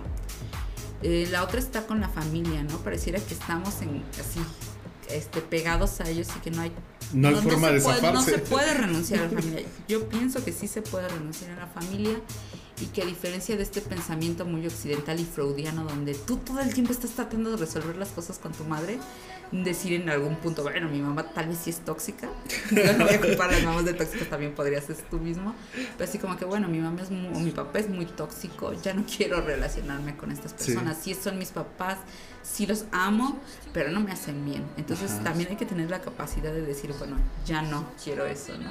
Pero entonces, ¿qué nos queda si ya no tenemos estos dos parámetros de la familia y la del sexo? Yo siempre hablo de que existe la, siempre ha existido el tercero, ¿no? Que es la amistad. Estas personas que ni cogemos con ellas, o a lo mejor sí. Y que Pero no como un hecho afectivo, Ajá, ¿no? no es como un hecho, también podrían Ajá. no. O no son de nuestra familia, o a lo mejor sí, pero con quienes desarrollemos una relación de cuidados y de. sobre todo de cuidados. O sea, aparte de que hay este amor, de ah, nos queremos y nos afectamos, sí nos procuramos este cuidados, ¿no? Así como de alguien que está atento a ti cuando estás enfermo, que no necesariamente es tu mamá o tu novia, ¿no? Hay a veces personas que se involucran en nuestra vida y que nos ayudan o que fomentan nuestro bienestar y no los tomamos en cuenta pues porque no son tu novia, no son tu esposo o no son tu mamá, no es tu primo, ¿no? Entonces sí te ayuda, pero también lo es como movible, ¿no? Sí. ¿Qué más da si no está, no? Ajá. A pesar de que es una persona que te ayuda. También pasa mucho, por ejemplo, con las amigas que viven juntas y de pronto una se va a casar y dice, ah, bueno, ya, ¿no? Ya se Sí. acabó esta vida. No, es una persona con la que compartiste mucho tiempo, que estuvo a lo mejor pendiente de ti. ¿Cómo puede ser que esa amistad simplemente se acabe porque ahora te vas a casar? ¿no? Sí, o sea, O sea, es justamente de lo que hablo cuando categorizamos a las personas y les damos una mayor importancia, no por lo que hacen por nosotros, sino porque pues es tu familia o es tu pareja, y que pasa en todos lados, porque hasta en los hombres, ¿no? Cuando alguien se va a casar, dices, no, pues ya lo perdimos, soldado caído. Caído, sí, es toda una serie de definiciones respecto a eso.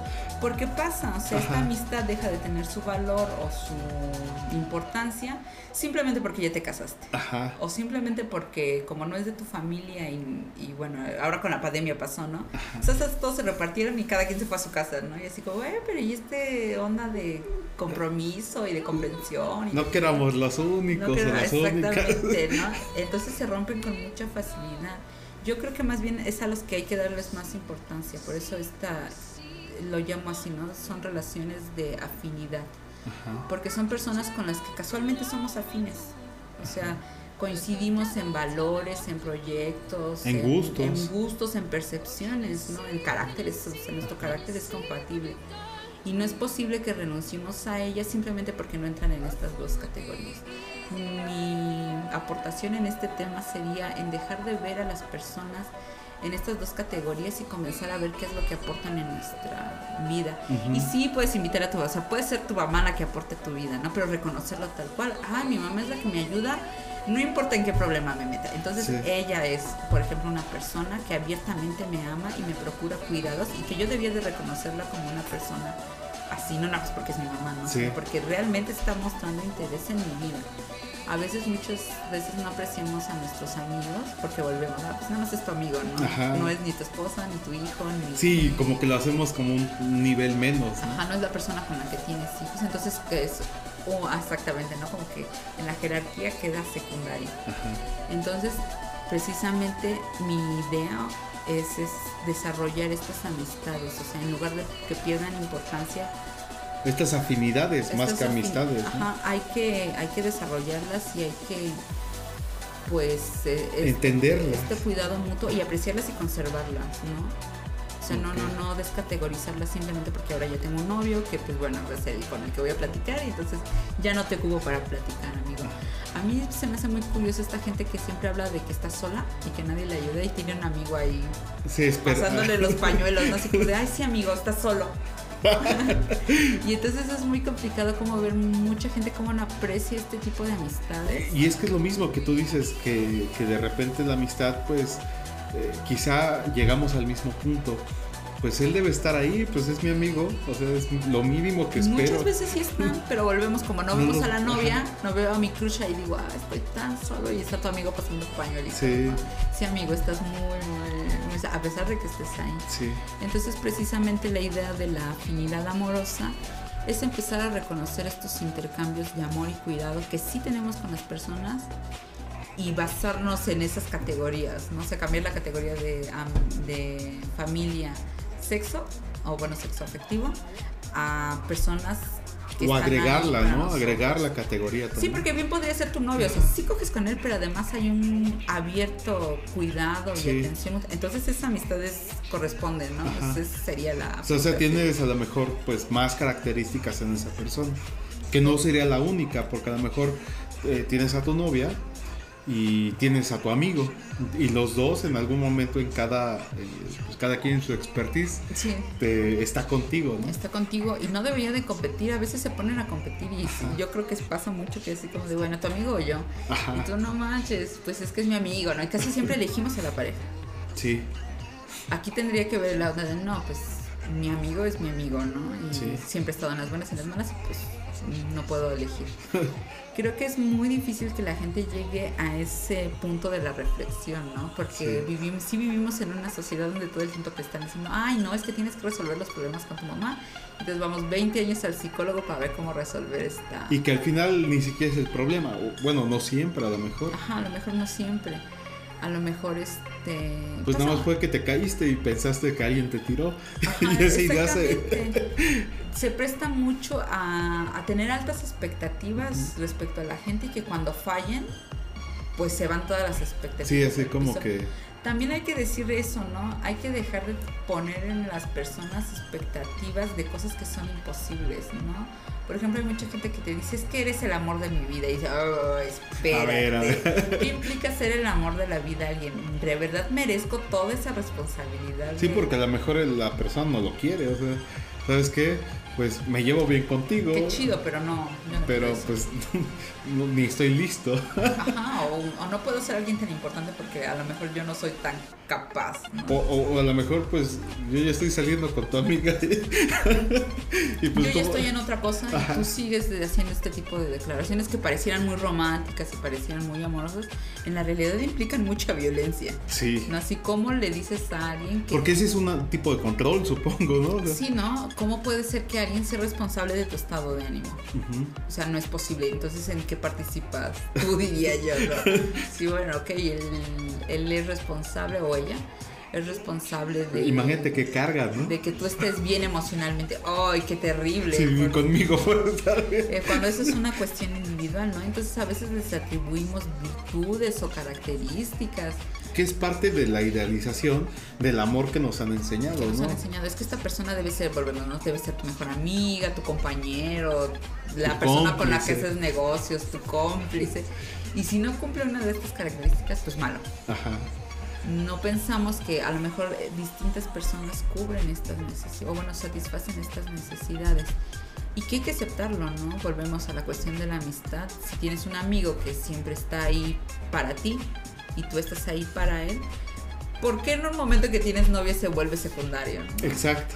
O por qué tu novia piensa que debía de volverse secundario, ¿no? Porque también está una onda, bueno, Sí. un novio Sí, sí, o lo que sea, ¿no? Sí. Entonces volvemos, si queremos romper como que con esta dinámica del amor romántico, donde sí las mujeres están sometidas, los hombres también están sometidos de otra forma. Si queremos romper con esa dinámica de poder, no hay otra forma más que renunciando a la pareja. O al menos eso es lo que yo podría concluir. O sea, el sistema amoroso con el que ya existimos tiene muchos contras. Ya la mayoría de la gente ya los puede ver, ya son muy claros para todos eso, ¿no? Lo que decimos de no, Sí. no, las esposas no tienen ninguna de estas obligaciones. Ni tenerle limpia la ropa, Sí. ni tenerle la comida preparada. Igual no es obligación de los esposos mantenerlas completamente. Debe de haber un equilibrio respecto a esto. Yo no me voy a poner a discutir con los heterosexuales qué es lo que deben de equilibrar. ¿no? Eso es lo que yo veo, ¿no? Sí, o sea, eh, eso es más natural, o sea, la- el equilibrio que... Porque si se carga para un lado o para el otro, pues es donde empieza el problema. Y es que antes sí estaba cargado, ¿no? Volvemos. Un papá, pa- papá, no, este, las víctimas mujeres siempre, ¿no? Un papá que era un hombre de verdad, mantenía, como leí en un lugar, mantiene cinco hijos, los manda al colegio, a todos les paga Les los carrera. zapatos, a todos les da carrera, porque eso es ser un hombre. Ajá. Y, y no hay otra forma, ¿no? Y es un mal hombre si no cumples con una de estas este, Cosas. ¿no? cosas, ¿no? Igual no se les persigue tanto, no voy a discutir eso, pero eso sería como lo esperado, ¿no? Volvemos las, eh, las, este, Lo que tienes que hacer, ¿no? tus Porque- obligaciones ajá, como dependiendo de tu género. Ajá. También una mamá que no está ahí recibiendo el vómito de los niños, este, ya Abnegada. medida, abnegada, es una mala madre, ¿no? O sea, volvemos con la onda, por ejemplo, se puede ver mucho con las científicas, ¿no? Las científicas que se dedican a, a ser científicas y a dedicarse ya a su trabajo y a, porque eso es lo que les apasiona y renuncian a la familia, es así como, ay, no, qué mujer tan triste, qué mujer tan mala Sí. Y entonces ya no puedes desarrollarte, ¿no? Entonces me parece que la disidencia afectiva va de eso, no se trata de tener muchas parejas, algunas veces sí lo implica, Ajá. pero más bien se trata de renunciar al régimen de amor que ya nos han impuesto, que volvemos, eso de verdad fue algo que inventaron en los 50, pueden googlearlo si, Ok. si gustan, este, y que no existe, volvemos, es un algo que alguien se imaginó que funcionaba, que nunca ha funcionado además, que trajo muchos problemas que ahora estamos tratando de resolver, como a los jóvenes deprimidos, etcétera, ¿no? Ajá. Entonces, ¿cómo podemos renunciar a eso? ¿Y cómo podemos hacer algo nuevo? Creo que la disidencia afectiva es de grupos de personas que dijeron, ay, como que esto no nos late, vamos a hacerlo de una forma diferente. Yo creo que en este momento se habría cabía cuestionarnos si lo están logrando, pero esto es una discusión Sí. distinta, ¿no? Creo que sí hay que... Sí, la, la idea es de que ya lo empezaron a hacer, de que se intenta y que pues al final ese viejo sistema hoy se está rompiendo de alguna manera. sí se está rompiendo. Bien o mal, eh, se va avanzando y ese es el cambio que pues muchos yo creo que se est- están buscando, ¿no? Entonces yo creo que si hablamos de disidencia efectiva, pues sí es algo para todos, tanto para hombres como para mujeres, o lo que sean, Ajá, y, o no binarios, creo que es lo, lo correcto. lo, lo ideal. lo correcto que hay que decir, este justamente renunciar a este tipo de relaciones, pues ya no digamos monógamas, sino que no nos enriquecen, no nos hacen Sí, que, sentir que, amor. que restan más que suman. Ajá, Más y que que nos hacen sufrir, porque Ajá. realmente lo que hacen, provocan en nosotros es sufrimiento. Hay mucha gente que sufre tanto que, que decide hacer cosas muy locas como casarse y tener hijos o suicidarse. Yo digo que están en la misma categoría todas. Wow. Este, hay que preguntarnos qué hay más allá. ¿Es posible crear relaciones que no sean, que no nos lleven a lo mismo? Sí, a ese nivel de a toxicidad. De ¿no? toxicidad, a no poder renunciar a algo que sabemos que nos hace daño, que sabemos que no nos hace bien y que realmente solo nos lleva a un hoyo de soledad y sufrimiento. O intentar hacer cosas nuevas. Hay una escritora que a mí me gusta mucho y que es muy de referencias del polimor y de la disidencia efectiva que se llama Cora- Coral Herrera, que tiene una frase que a mí me gusta mucho, ¿no? Así como de, bueno, toda la gente se busca una pareja para evitar la soledad, que es muy fuerte, mm, aunque no tanto como la soledad que sufrimos en pareja, porque creemos que el amor lo resolvió, pero en realidad estamos Aislándonos. Estamos solos con alguien más, ¿no? O sea, no, no es nuestro acompañante ni solucionó este problema de amor que tengo. Simplemente ahora estamos solos con otra, Totalmente. con otra persona, ¿no? Hay que renunciar a eso, hay que atrevernos a decir, eh, tal vez yo podría crear una forma de relacionarme o de enamorarme o de desarrollar mis afectos que no impliquen esta toxicidad del amor romántico. Pues regular. ¿no? Clásico. Yo diría que moderno, porque también hay amor romántico de ahí, del 1700, 1800. Ah. Es una onda completamente distinta que no tiene que ver con el, el romanticismo que tenemos en cuenta hoy. Ok, no, pues qué interesante todos estos temas, Jessica, que pues creo que hoy en México y en muchas partes del mundo pues están muy en boga y que pues al final lo que nos llevamos es preci- precisamente esto, ¿no? Que que pues se están intentando nuevas formas, que ya mucha gente se cansó de esto que nos han impuesto desde los años 50 y que pues eh, se retome como el ciclo que se traía, ¿no? Como que es una sociedad más libre, más plural y que pues al final pues es para que vivamos bien, no para que vivamos eh, sometidos o vivamos eh, tristes o solos, sino más bien sociedad es eso, ¿no? Vivir en, en esa diversidad que acepta pues cada quien como, como piense. Fue muy interesante. No sé si tengas algunas redes sociales o cómo te pueden contactar los escuchas. Tengo un perfil de Facebook. En realidad, eh, antes sí participaba en un colectivo, ya no existe el colectivo, que era Colectivo Poliamor en México, pero pues dejó de funcionar. Mm, ahorita yo no participo ya en ninguna de esas redes porque van a entrar y van a decir, ah, ya hay colectivo, volvemos, colectivo Ajá. Poliamor Monterrey, colectivo Poliamor Morelos, colectivo Poliamor. Mm, Realmente no estoy en ninguno de esos. Mm, Me parece que en este momento pues mis prácticas definitivamente son completamente diferentes a lo que podría ser poliamor o la anarquía relacional, pero sí los invitaría a que busquen y Ok. exploren estos grupos. Seguramente habrá uno en el que sí se puedan desarrollar lo que cada persona tiene como dudas o como pues sí como como no dudas sino ideas que tienen para desarrollar estas ideas volvemos no hay necesidad de casarnos con una sola ideología podemos crear la propia Eh, hay muchos, ¿no? Por ejemplo, hay uno en el que participo que se llama Poliamor y otras disidencias Ok. Que sería en el que más participo. Mm, hay uno de pero es de marihuana, que también hablamos de estos temas, que es marihuana cáñamo liberación. Esto es muy interesante porque me parece que en varios lugares del mundo, sobre todo en España, estos dos temas se mezclaron por alguna razón, ¿no? Encuentras en la revista Cáñamo eh, columnas escritas por Corral Herrera, que como ya te dije es una gran referencia sobre la disidencia afectiva y habla más del tema de poliamor y de amores queer, que es algo que ella Ok. le llama así, amores queer. Y tiene una columna que sale cada semana en una revista que se llama Cáñamo, la Cáñamo de España. Ok. Este. eh, yo participo en una que se llama también Al carajo con el amor, que se asiste en Facebook. Yo ya casi no participo, pero bueno, tengo compañeros Ajá. que siguen subiendo información todo el, el tiempo. También hay, había una de Poliamor Valle de México, me parece que esa ya también ya salió de circulación, Ok. pero pueden encontrar cualquier otra, ¿no? O sea, yo creo que cualquiera que busquen y encuentren, hay un grupo de Agamia, que hay un, me parece que solo es un grupo, que es de España, donde están estas personas que desarrollaron el, el concepto, que volvemos solamente es no formar parejas, pero tienen ahí sus detalles que son muy interesantes. Me parece que lo más interesante de la disidencia afectiva es que hay muchas y son muy diversas. Ok. Mm, Hay con corrientes feministas, hay este, que bueno, son las que más sigo yo, ¿no? Pero también hay algunas de estos de hombres que creo que siguen su propio camino, que me Ok. parece que es una disidencia afectiva que merece la pena mencionarse, Ok. porque son de hombres que, como bien lo dice su título, siguen su propio camino y que tienen una onda muy alejada de las mujeres sin ser homosexuales y que habla sobre la amistad masculina, ¿no?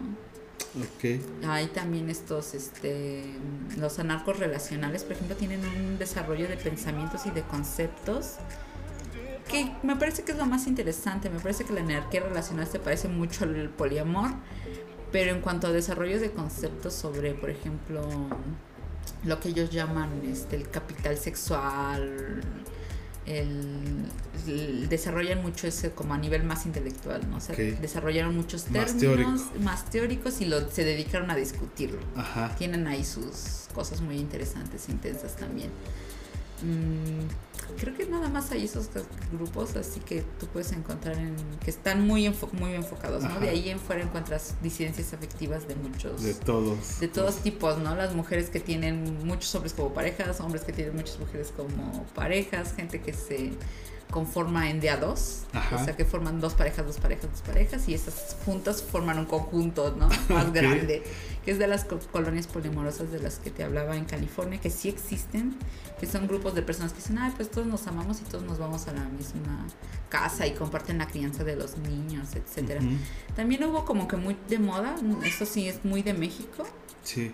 no sé si haya pasado en otras partes del mundo. Aquí se desarrolló mucho el pensamiento en cuanto a lo que es la lesbomaternidad, Ok. que son los grupos de lesbianas que consideran, no consideran es la realidad, pues que su, form- su la forma en la que ellas conformaban familias era muy diferente a la que Sí, tenían, al- o sea, al ser dos madres, dos mujeres las que maternan, este, pues tienen como que condiciones de vida muy específicas. Ellas también desarrollaron ahí sus ondas con la amistad entre mujeres y el amor entre mujeres, que yo creo que valdría mucho la pena revisar, aunque no seas lesbiana, pero que como hablan de crianza, de cómo enseñarles a tus hijos a amar, etcétera, tienen ahí sus peculiaridades y que sirven, ¿no? Como reflexión, aunque volvemos no seas lesbiana.